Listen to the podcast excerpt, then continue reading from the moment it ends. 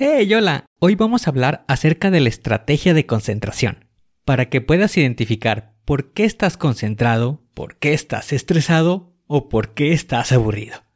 ¡Comenzamos!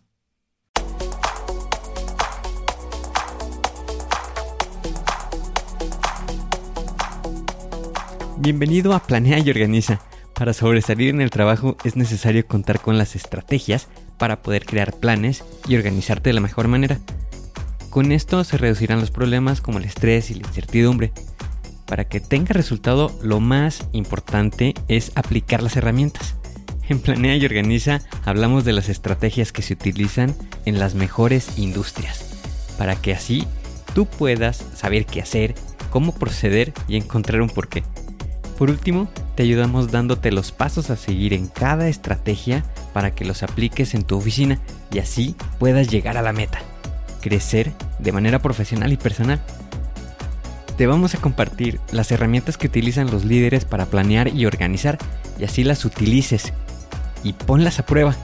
Soy Ángel Hernández y si me lo permites te voy a acompañar en tu camino paso a paso. Comenzamos.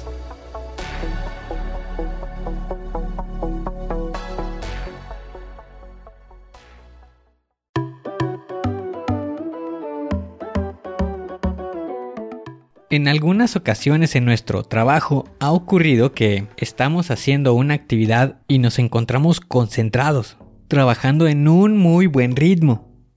Pero por otro lado hay ocasiones que también estamos muy estresados. Puede ser que no sepamos ni por qué nos sentimos de esa manera, por lo que no completamos las actividades al 100%. Entiendo ese sentimiento porque, pues anteriormente, al no encontrarme concentrado o en estado de flujo, me estresaba. Pero al identificar los motivos por los cuales uno puede estar en esa situación, puede ser más sencillo realizar algunas acciones para cambiarlo. Por tal motivo te voy a hablar acerca de la estrategia de la concentración para que te pueda ayudar a identificar en qué estado te encuentras.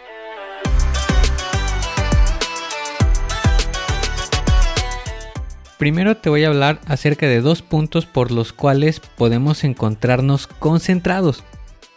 Entre ellos se encuentra qué tanto conocemos sobre la actividad, cuál es nuestro conocimiento y la dificultad que pueda tener el realizar esa tarea. Podemos poner como ejemplo la elaboración de una presentación. Si hay un equilibrio entre nuestros conocimientos y la dificultad para elaborar una presentación, como consecuencia nos vamos a encontrar concentrados, siendo esto uno de los tres estados que podemos llegar a presentar. El segundo estado es el de estrés o frustración.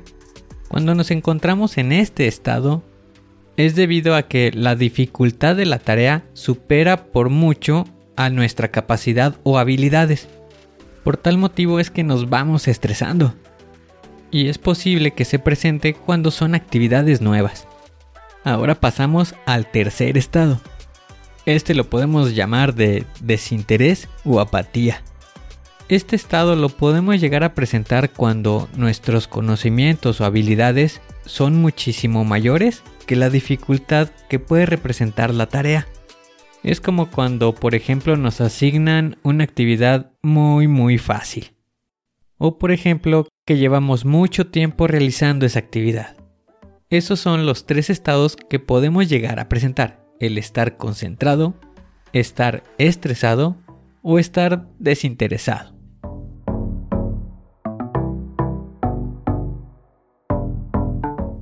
Ahora, si nos encontramos en el estado estresado, ¿cómo podemos cambiar esta situación?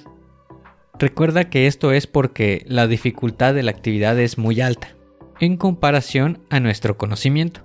Lo que tenemos que realizar es reducir la dificultad.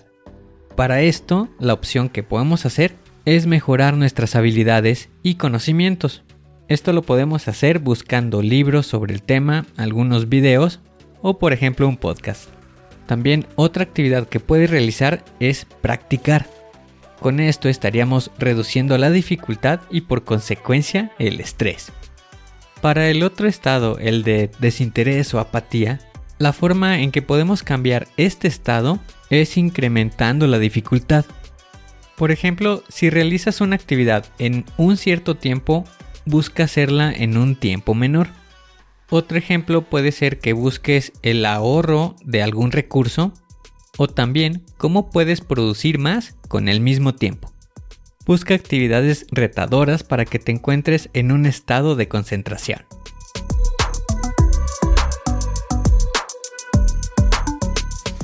Recuerda que la diferencia entre los conocimientos y la dificultad de la tarea va a definir en qué estado te encuentras. ¿Estresado? ¿Con desinterés? ¿O en concentración? Al aplicar esta estrategia podrás identificar por qué en ocasiones cambia nuestro estado de ánimo y con esto podrás tener la posibilidad de hacer modificaciones. Ya no te quedarás sin saber por qué de pronto te estresas o te aburres mantente en estado de concentración.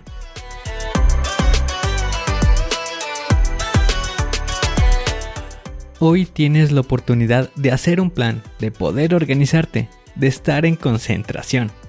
Aplica las estrategias. Suscríbete al podcast y deja 5 estrellas. Y si quieres conocer más, visita la página angelhernandez.club.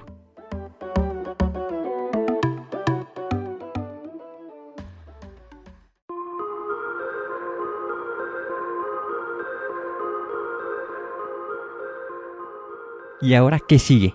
¿Cuál es el siguiente paso que tienes que dar? Lo más importante es iniciar hoy, paso a paso. Pero empieza para estar más cerca de alcanzar tu meta.